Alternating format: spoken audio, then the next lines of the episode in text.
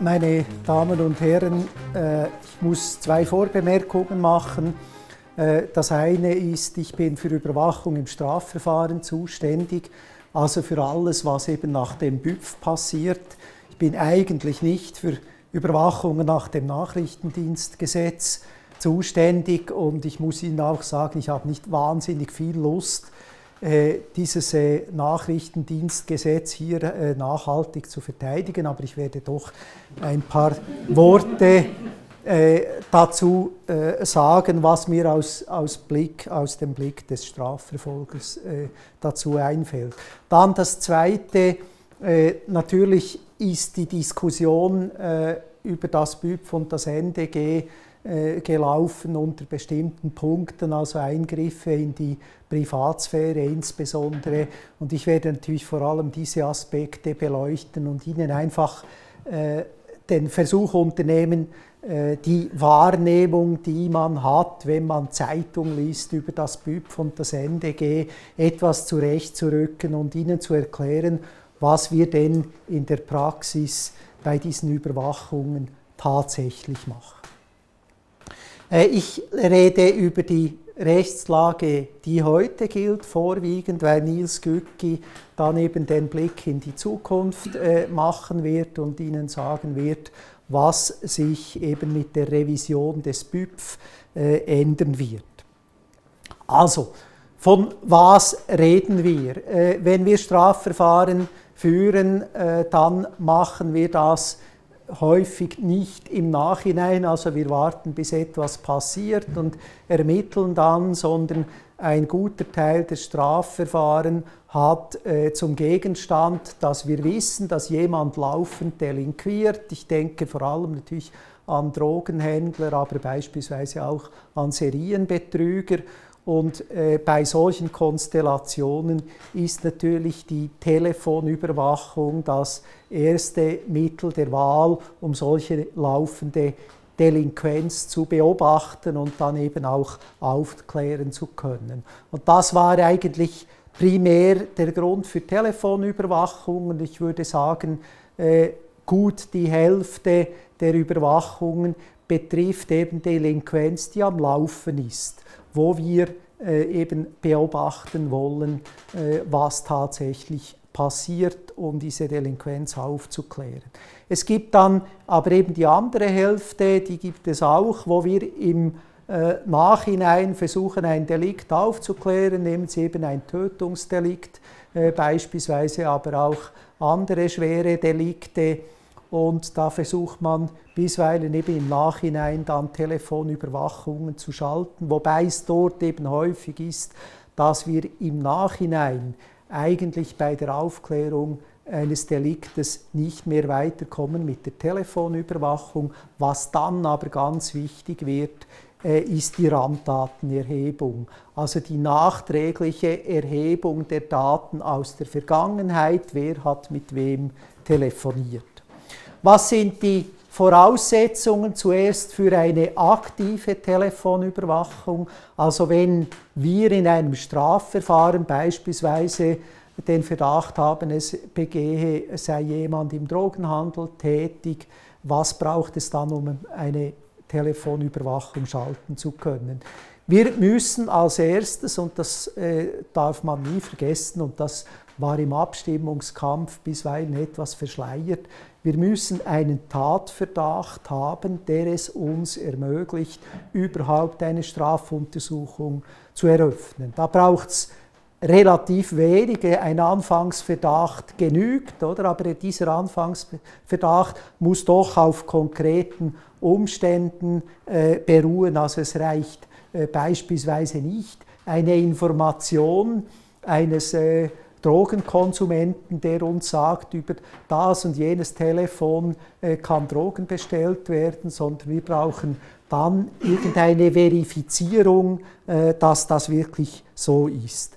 Dann eröffnen wir eben eine Strafuntersuchung und dann kann ich als Staatsanwalt eine Telefonüberwachung verfügen und das ist eben etwas anderes als das, das Sie bisweilen im Krimi sehen. Oder? Der Polizist telefoniert dann und siehe da, die Telefonüberwachung läuft. Oder? In der Schweiz braucht es immer eine staatsanwaltschaftliche Anordnung für eine Telefonüberwachung. Die Polizei ist in diesem Bereich äh, nicht zuständig, um Maßnahmen zu verfügen. Praktisch heißt es dann, ich schicke, ich fülle ein Formular aus, gibt vordefinierte Formulare und die schicke ich, die, dieses Formular schicke ich dann per Fax Herrn Gücki und der bereitet dann diese Überwachung vor. Gleichzeitig muss ich aber beim Zwangsmaßnahmenrichter eine Genehmigung verlangen. Und weil ich das muss, muss ich natürlich auch dem Zwangsmaßnahmenrichter erklären, wieso ich jetzt einen Tatverdacht gegen diese Person habe und was die überwachte Telefonnummer genau mit dieser Person zu tun hat. Und ich muss das selbstverständlich auch mit Akten belegen. Ich brauche dann zusätzlich, wenn ich eine aktive Überwachung will, einen Verdacht auf eine Katalogtat. Also ich darf nicht bei jeder Straftat eine Telefonüberwachung äh, schalten, sondern es gibt im Gesetz einen äh, allerdings sehr langen Katalog von Straftaten. Äh, realistischerweise äh, schränkt uns dieser Katalog heute nicht ein. Der ist so vollständig, dass eigentlich alle Konstellationen abgedeckt sind, bei denen wir das Bedürfnis haben, eine, eine Telefonüberwachung zu schalten.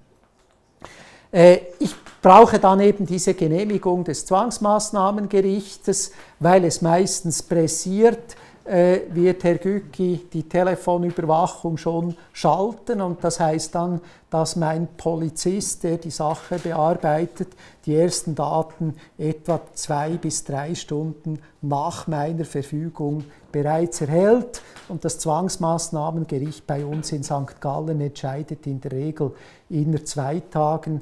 Im Gesetz steht eine Frist von fünf Tagen, die aber in den meisten Fällen nicht äh, ausgenutzt werden muss. So, und jetzt läuft die Telefonüberwachung. Das bedeutet, mein Polizist hat dann Zugriff auf ein Datenverarbeitungssystem, das wieder bei Herrn Güki in Bern äh, steht und er kann dort diese Daten aus dieser einzelnen Überwachung abrufen. Er kann also live mithören, wenn telefoniert wird. Das wird allerdings in den meisten Fällen nicht gemacht, sondern wir werten dann eine Telefonüberwachung in der Regel äh, einmal pro Tag aus. Also am Morgen äh, setzt sich der Sachbearbeiter an den Computer und hört mal die Gespräche des Vortages ab und die protokolliert er dann, soweit sie ihm wesentlich scheinen. Das ist das Verfahren während der geheimen Untersuchung. Irgendwann wird es dann so weit sein, dass wir den Beschuldigten überführt haben. Und ich muss Ihnen aus meiner Erfahrung sagen, das sind schätzungsweise bei äh, aktiven Überwachungen 95 Prozent der Fälle, wo sich herausstellt, wir überwachen den Richtigen und der hat auch tatsächlich delinquiert. Also dass wir den Un, äh, den Falschen erwischen, das ist wirklich ausgesprochen selten. Es gibt zwei Konstellationen. Die eine Konstellation ist, dass die Leitung, die wir überwachen, einfach tot ist, weil der Beschuldigte eben schon lange äh, seine Handynummer gewechselt hat und dann kriegen wir überhaupt keine Ergebnisse. Es kann mal vorkommen, mir ist das in 15 Jahren einmal passiert, dass sich bei der Überwachung herausstellt, wir sind an der falschen Nummer. Äh, es redet jemand ganz anderes. Und dann können Sie natürlich sicher sein, dass mein Polizist sofort kommt und sagt, wir sind am falschen Stelle ab, oder? Weil niemand macht sich die Mühe, einmal einfach aufs Geratewohl äh, hereinzuhören, wenn einer telefoniert, der offensichtlich nicht unsere Zielperson ist, weil der Aufwand für diese Auswertungen der Überwachung eben so groß ist, dass wir uns das schlichtweg nicht antun. Wenn wir dann also den Beschuldigten aufgrund dieser äh, Telefonüberwachung äh, überführt haben oder äh, das Gefühl haben, wir hätten eine klare Beweislage, dann werden wir ihn irgendwann festnehmen oder vorführen lassen, je nach Schwere des Deliktes. Und wir werden ihn dann zu diesen Straftaten befragen und wir werden ihn wahrscheinlich relativ rasch auch darüber informieren, dass eine Telefonüberwachung bei ihm stattgefunden hat. Und diese Mitteilung, die erfolgt dann irgendwann äh, auch ganz formell, also er erhält dann eine schriftliche, eine schriftliche Verfügung von mir, in der steht drin, wir haben äh, äh, im Strafverfahren gegen Sie die Nummer sowieso von 1. Äh, April bis 31. August 2016 überwacht. Die Überwachung diente der Aufklärung ihrer mutmaßlichen Drogengeschäfte.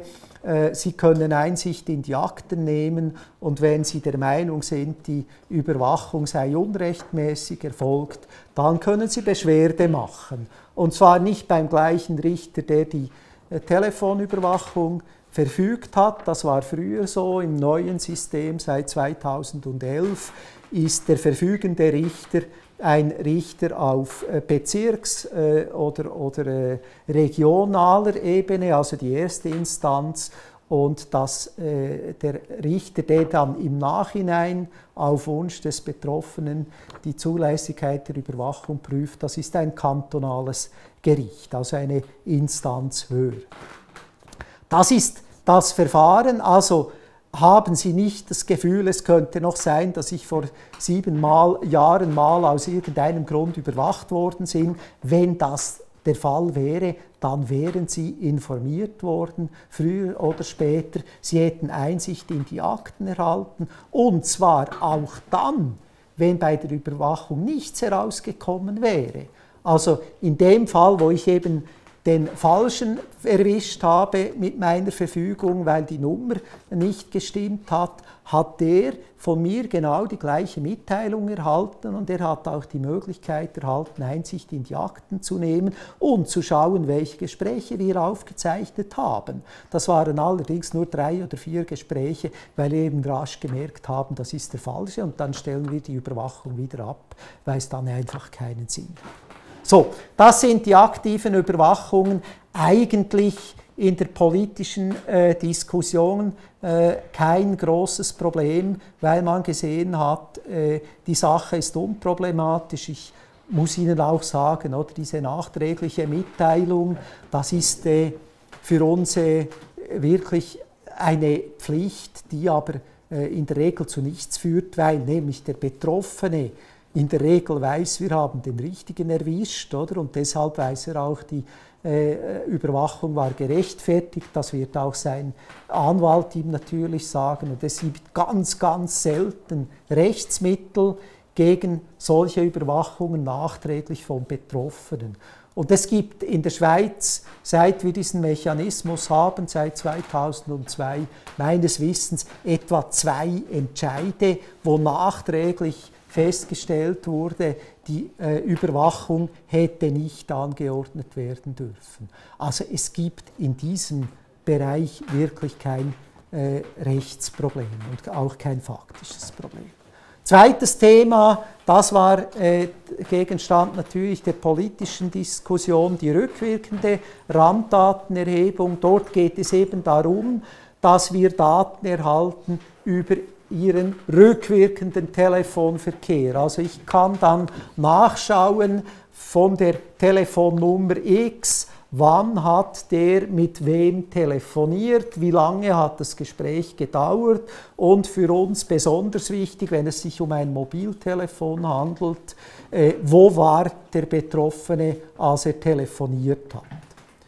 Jetzt muss man aber wissen, und das ist eben in diesem Abstimmungskampf auch etwas oder in dieser Diskussion auch etwas untergegangen, diese Daten sammeln nicht wir, sondern diese Daten sammeln die Anbieterinnen. Also die äh, Daten werden primär eben von Salt oder von Swisscom äh, oder von Sunrise gesammelt, und zwar, weil sie die brauchen, um ihnen die Rechnung schicken zu können. Das versteht sich von selbst, oder? Mittlerweile haben zwar viele Leute eine Flatrate, aber sie wissen auch, wenn sie eine Flatrate haben, bei Salt beispielsweise, sie kriegen trotzdem, wenn sie wollen, die Liste der Telefongespräche, die sie geführt haben. Von Salt. Oder? Und dort sind sie auch gespeichert und nicht bei der Polizei. Oder? Und jetzt muss ich Ihnen einfach sagen, was Sold oder Swisscom mit diesen Akten, äh, äh, mit diesen Daten macht, weiß kein Mensch. Oder? Also die brauchen die Daten offensichtlich, um Ihnen eine Rechnung zu schicken, aber was Sie sonst noch damit machen, das wissen Sie nicht, das weiß ich nicht und wenn Sie Solt oder Swisscom fragen, dann sagen die Ihnen das auch nicht. Oder? Äh, ich weiß, dass diese Daten natürlich analysiert werden, aber nicht im Sinne von Big Brother zum größten Teil, äh, nehme ich jedenfalls an, sondern äh, im Sinne von Netzanalysen. Also äh, ich weiß beispielsweise Swisscom kann Ihnen genau sagen, wenn ein neues iPhone äh, lanciert wird, wie nimmt der Datenverkehr über diese iPhones zu. Also wenn Sie wechseln von iPhone 6 zu iPhone 7, dann äh, wird sich äh, Swisscom dafür interessieren, wie nimmt jetzt dieser Datenverkehr zu und das will sie wissen, damit sie das Netz entsprechend anpassen und ausbauen kann. Und solche Netzanalysen werden natürlich regelmäßig äh, von den Anbieterinnen gemacht, äh, um ihnen eben den Service zu bieten, der ihnen etwas nützt. Sie wissen aber im Bereich Internet wahrscheinlich auch, äh, dass dort noch ganz andere Dinge ausgewertet werden. Also Facebook beispielsweise, ich weiß nicht, ob Ihnen das bewusst ist, wenn Sie ein Facebook-Konto haben, äh, dann kriegen Sie seltsamerweise äh, relativ regelmäßig Autowerbung wenn Sie sich für Autos interessieren. Äh, Sie kriegen aber nie Werbung für Waffen. Oder? Und meine Polizisten, die kriegen alle Werbung für Waffen, weil sie eben bisweilen auch auf Seiten surfen, wo Waffen verkauft werden und weil sie Kollegen haben, äh, die eben auf Facebook Informationen über Waffen austauschen. Das weiß Facebook und Facebook äh, stellt, die, äh, stellt, ihnen entsprechende Werbung zu. Und das ist natürlich ein, ein größeres, ein gröberes Datenschutzproblem. Weiß nicht, ob Ihnen das auch bekannt ist, äh, wenn Sie Face, ein Facebook-Konto eröffnen, dann müssen Sie die Frage beantworten, äh, ob, Ihnen, äh, ob äh, Sie Facebook gestatten, Zugriff auf Ihre Adressdatei in Outlook zu nehmen. Und der Sinn davon ist dann, dass Facebook Ihnen automatisch mitteilt, welche Ihrer Kollegen, die Sie in Ihrem Adressbuch haben, äh, eben auch auf Facebook sind. Das ist praktisch, oder? Wenn Sie das ankreuzen, müssen Sie einfach wissen, dass Facebook diese Daten absaugt, und zwar auch die Daten von Leuten, die nicht auf Facebook sind. Und Facebook äh, legt von Leuten, die nicht auf Facebook sind, Schattenkonten an. Also die wissen, äh, nicht nur von den Leuten, die auf Facebook sind, sondern auch von anderen Leuten, äh, dass die eben Kollegen haben oder Kolleginnen, die auf Facebook sind. Und es wird behauptet, dass Facebook äh, im Moment etwa eine Milliarde aktiver Nutzer hat und sie führt etwa eine Milliarde zusätzlicher Schattenkonten. Also wenn Sie jetzt noch keinen Facebook-Account haben, dann machen Sie einen und Facebook wird Ihnen das nicht mitteilen, aber Facebook wird Sie wahrscheinlich schon kennen oder? und wird Ihnen gleich äh, ein paar Freunde vorschlagen, die eben auf Facebook sind und Sie werden sich dann wundern, wieso Facebook Ihre Freunde kennt, auch wenn Sie nicht Zugriff auf Ihr äh, Telefonbuch geben. Das hat genau damit zu tun. Also so läuft das bei den Anbieterinnen.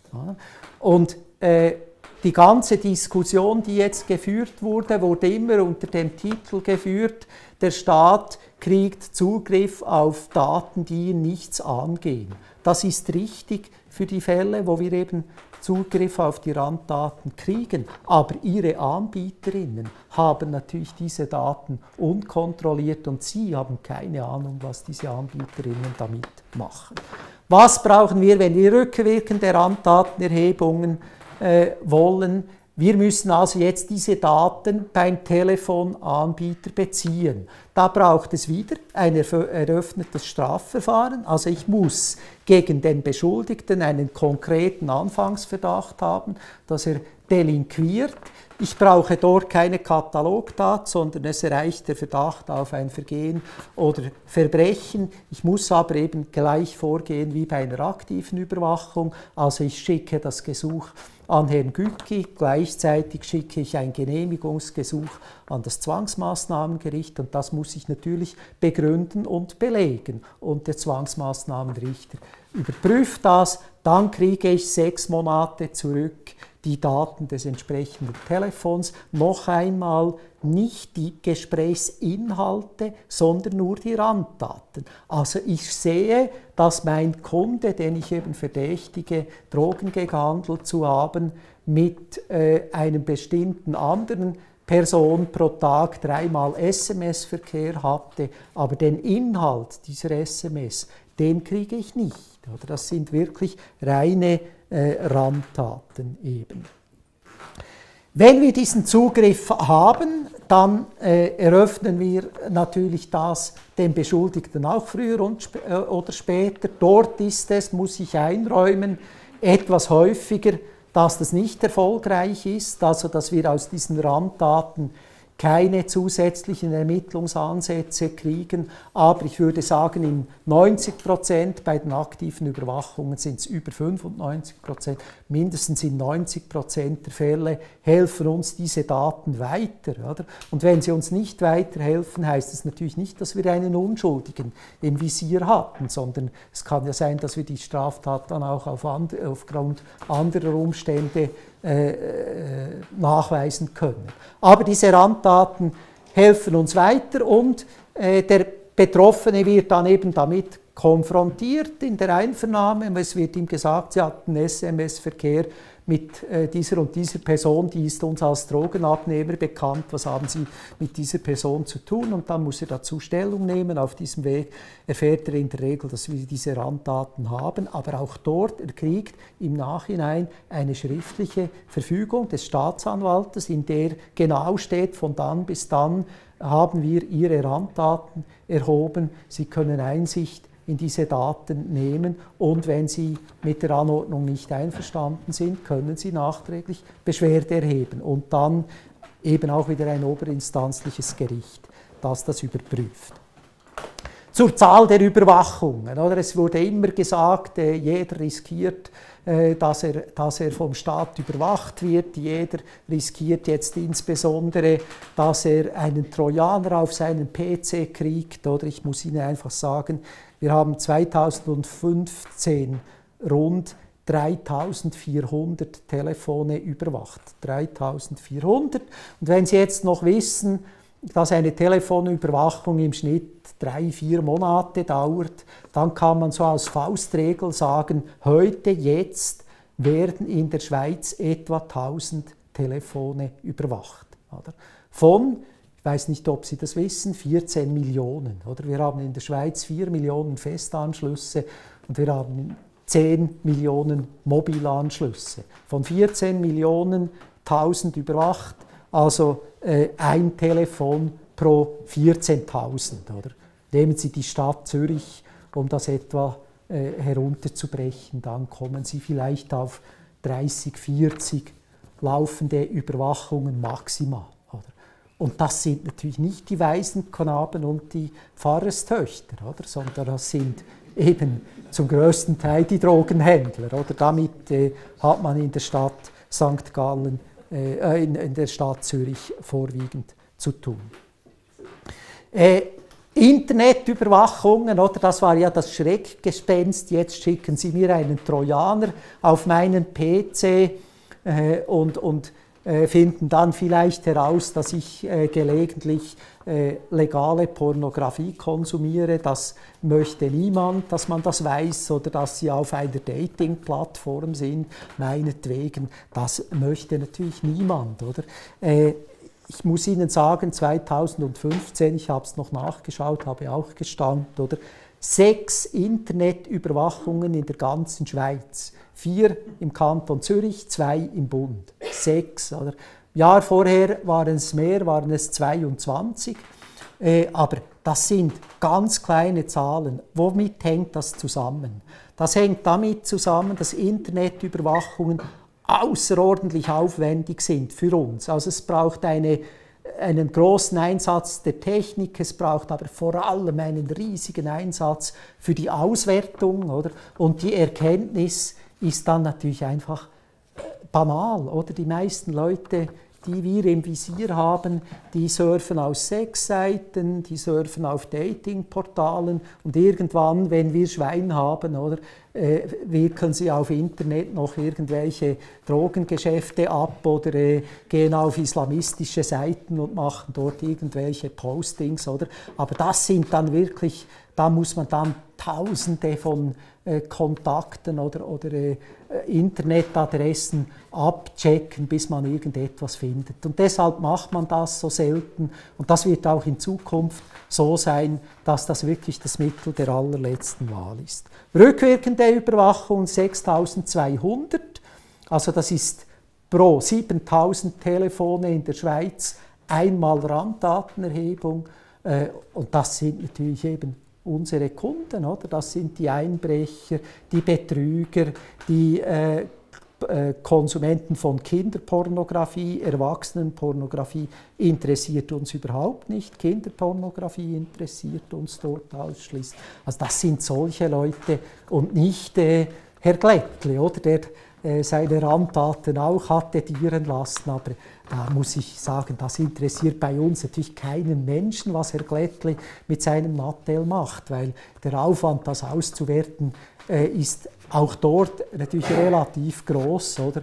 Und wir wissen ja von Anfang an, dass wir nichts Schlaues finden bei ihm, oder? Das uns interessiert. Das ist so. Also, flächendeckende Überwachung, keine Rede davon. Äh, nur damit Sie wissen, wieso wir überwachen, Grund der aktiven Überwachung 44% Drogenhandel, 44 Prozent, 22 Prozent schwere Gewaltdelikte, also das sind die Tötungsdelikte, das ist dann aber Raub, das ist äh, äh, Erpressung, Entführung, Drohung, Nötigung, äh, äh, äh, Menschenhandel beispielsweise. Das gibt zusammen etwa 22 Prozent. Und dann die 34 Prozent, die äh, äh, verteilen sich ganz breit auf alle anderen Delikte, oder? aber es sind eben diese 34 Prozent, das sind dann noch 1000 Überwachungen, oder, die sich auf die ganze andere Palette des Katalogs verteilen. Also wir haben äh, bei den anderen Delikten immer äh, insgesamt unter einem Prozent äh, der Überwachungen, die dieses Delikt betreffen. Aber das ist natürlich für uns eben auch ein Grund, wieso dass wir für diesen relativ breiten Katalog eben dankbar sind, weil es gibt immer Einzelfälle, von Delikten, wo man sagen würde, das ist relativ banal, oder? Aber im Einzelfall ist es dann eben doch nicht so banal. Ich kann mich an eine Geschichte erinnern, wo einer über Internet gewerbsmäßig mit Viagra gehandelt hat. Das Viagra hat er aus Tschechien bezogen, das war dann noch äh, höchst gefährlich, oder?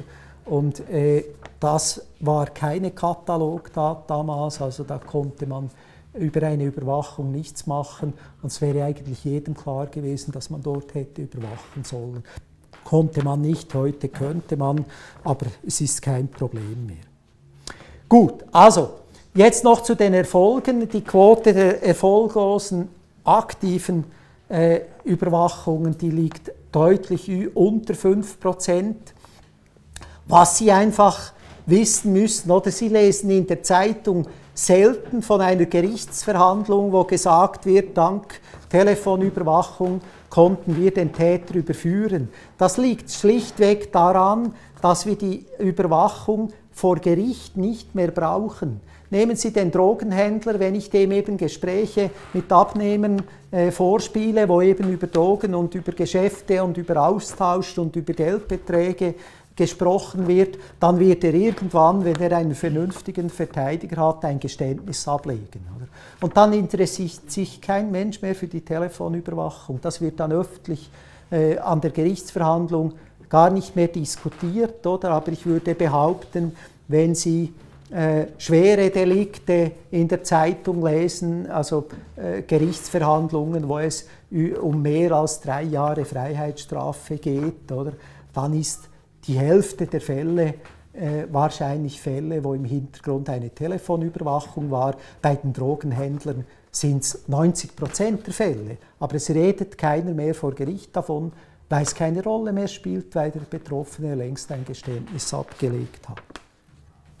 Äh, es gibt Delikte, die wir anders nicht aufklären können. Drogenhandel ist natürlich das Typische, aber es gibt eben auch andere Delikte, äh, nicht um Stimmung zu machen, aber äh, es ist so, oder? Das Tötungsdelikt in Rupperswil hätte man ohne Randdatenerhebung nicht so aufklären können. Man wäre vielleicht auch auf den Täter äh, gestoßen, aber die Randdatenerhebung hat dort eine wesentliche Rolle gespielt. Oder was Sie vielleicht wissen, die Anschläge von Paris, die hat man nur und zwar ausschließlich über Randdaten aufgeklärt. Dort hätte man keinen einzigen lebenden Beteiligten erwischt, wenn man nicht äh, die Randdatenerhebung zur Verfügung gehabt hätte. Das sind die spektakulären Erfolge, oder? aber ich äh, kann Ihnen einfach aus meiner Erfahrung sagen, wir haben praktisch immer Ermittlungsansätze, wenn wir Randdatenerhebung, äh, Randdatenerhebungen machen und wir haben eigentlich sozusagen immer Ermittlungsergebnisse, wenn wir aktive Überwachungen machen. Es gibt kaum je eine nachträgliche Beschwerde gegen äh, eine Überwachung, eben weil der Betroffene selber weiß, ich wurde zu Recht überwacht im Normalfall. Oder wenn es ausnahmsweise so war, dass wir beim Falschen waren, dann äh, ist das für ihn kein Problem, weil er dann sieht, wir haben keine Daten und äh, er muss ja auch nichts bezahlen. Er kriegt auch keine Entschädigung, wenn er Erfolg hat mit seinem Rechtsmittel. Das ist vielleicht auch ein Grund, dass die Leute dann doch kein Rechtsmittel machen. Aber wenn dort wirklich ein, ein Problem wäre, das übermäßig überwacht wurde, würde in der Schweiz, äh, dann äh, hätten wir dort mehr erfolgreiche Überwachungen. Flächendeckend äh, sind solche Überwachungen nicht und da komme ich jetzt vielleicht doch noch äh, kurz zum Nachrichtendienstgesetz. Oder auch dort ist es natürlich bei den Überwachungen so, dass der Betroffene in der Regel nachträglich informiert wird. Ich bin nicht ganz sicher. Äh, es gibt die Möglichkeit, eben den Betroffenen dann nicht zu informieren, äh, wenn bestimmte Voraussetzungen erfüllt sind. Das gibt es auch im Strafverfahren aber dort äh, gibt es praktisch nie Verzichte auf Mitteilungen. Also ich habe im Kanton St. Gallen das überhaupt noch nie erlebt, dass man eine Überwachung nicht eröffnet hätte. Beim Nachrichtendienst wird das anders sein. Das ist schon so, oder weil man in einem laufenden Ermittlungsverfahren, wenn man mit einer Überwachung nicht äh, erfolgreich ist, dann offenlegen müsste, wie die Verdachtslage war und das würde dann allenfalls andere Leute warnen. Also da habe ich schon das Gefühl, dort ist die Mitteilungspflicht etwas weniger eng als äh, beim BÜPF. Aber im Grundsatz ist es auch beim Nachrichtendienstgesetz so, dass der Betroffene informiert wird, wenn er vom Nachrichtendienst überwacht wurde. Und dann haben wir noch diese berühmte Kabelaufklärung, oder, wo grenzüberschreitend dann nach Stichworten gesucht wird. Oder? Äh, und da haben halt auch äh, die Leute dann das Gefühl, oder, äh, es würden dann Daten über sie gesammelt. Oder? Ich muss Ihnen einfach sagen, wenn man dort nicht gezielt überwacht oder, und die richtigen Stichworte miteinander kombiniert, dann erhält man eine derartige Fülle von Informationen, dass das niemand auswerten wird. Oder? Äh, ich weiß nicht, ob Sie sich das vorstellen können, äh, wenn ich ein äh, Mobiltelefon eines jungen Straftäters beschlagnahme, dann finde ich dort in der Regel WhatsApp-Chatverkehr. Die Leute löschen das nicht. Oder? Und der Schnitt im Moment äh, ist so zwischen 10.000 und 20.000 WhatsApp-Meldungen auf einem Telefon. Oder? Äh, Sie, ich habe die Zahl von zwei Seiten her verifiziert. Es wird behauptet, dass in der Schweiz pro Tag 580 Millionen WhatsApp-Meldungen ausgetauscht werden. 580 Millionen. Oder? Und jetzt müssen Sie sich den Polizisten vorstellen, der jetzt 10.000 WhatsApp-Meldungen durchlesen muss, oder? Äh, das meiste reiner Blödsinn, oder? Und darin muss er dann das äh, heraussuchen, was wesentlich ist. Oder? Wenn Sie das einmal gemacht haben, äh, dann haben Sie die Nase so voll, oder, äh, dass, Sie, dass Sie wirklich keine große Lust haben. Und dann beschränken wir schon das oder, auf die Leute, die von denen wir wirklich wissen, die haben über WhatsApp Drogen gehandelt und dann muss man halt diese Nadel im Heuhaufen dann auf diesem Handy suchen, oder? Aber es käme mir natürlich nie in den Sinn, aufgrund eines vagen Verdachtes irgendjemanden einen Trojaner auf sein Handy zu schicken, damit ich den WhatsApp-Verkehr aktiv überwachen kann, weil eben dort so viel Blödsinn äh, ausgetauscht wird, dass, dass das einfach, das führt nicht zum Ziel. Oder? Und das Gleiche ist natürlich bei dieser Kabelaufklärung äh, grenzüberschreitend. Wir wissen, die grenzüberschreitende Geschichte, das, das ist kein wirkliches äh, Hindernis, weil eben sehr viele Server auch von schweizerischen Homepages beispielsweise im Ausland stehen. Also es ist äh, viel Verkehr ist grenzüberschreitend, das ist kein wesentlicher Filter. Aber die Vorstellung, oder, dass da irgendwo in Bern äh, 1000 äh, oder 5000 Leute sitzen, die das alles lesen oder, und dann äh, herauszufinden versuchen, wer die Bösewichte sind, das ist natürlich völlig falsch und illusorisch. Oder? Man muss wirklich aus diesem Datenverkehr durch entsprechende Filter äh, versuchen, die interessanten äh, Informationen herauszufiltern und noch, wenn man einen interessanten Anschluss hat, ist der Aufwand gigantisch, um das dann wirklich auszuwerten. Oder?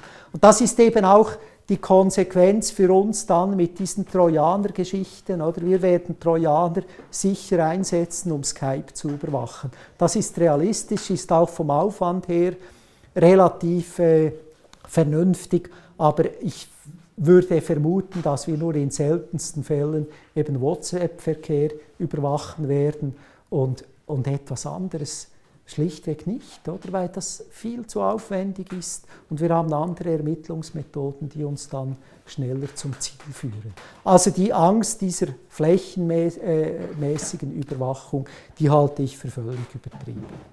Das zu meinem Teil. Äh, ich werde wahrscheinlich im Anschluss noch Fragen beantworten können.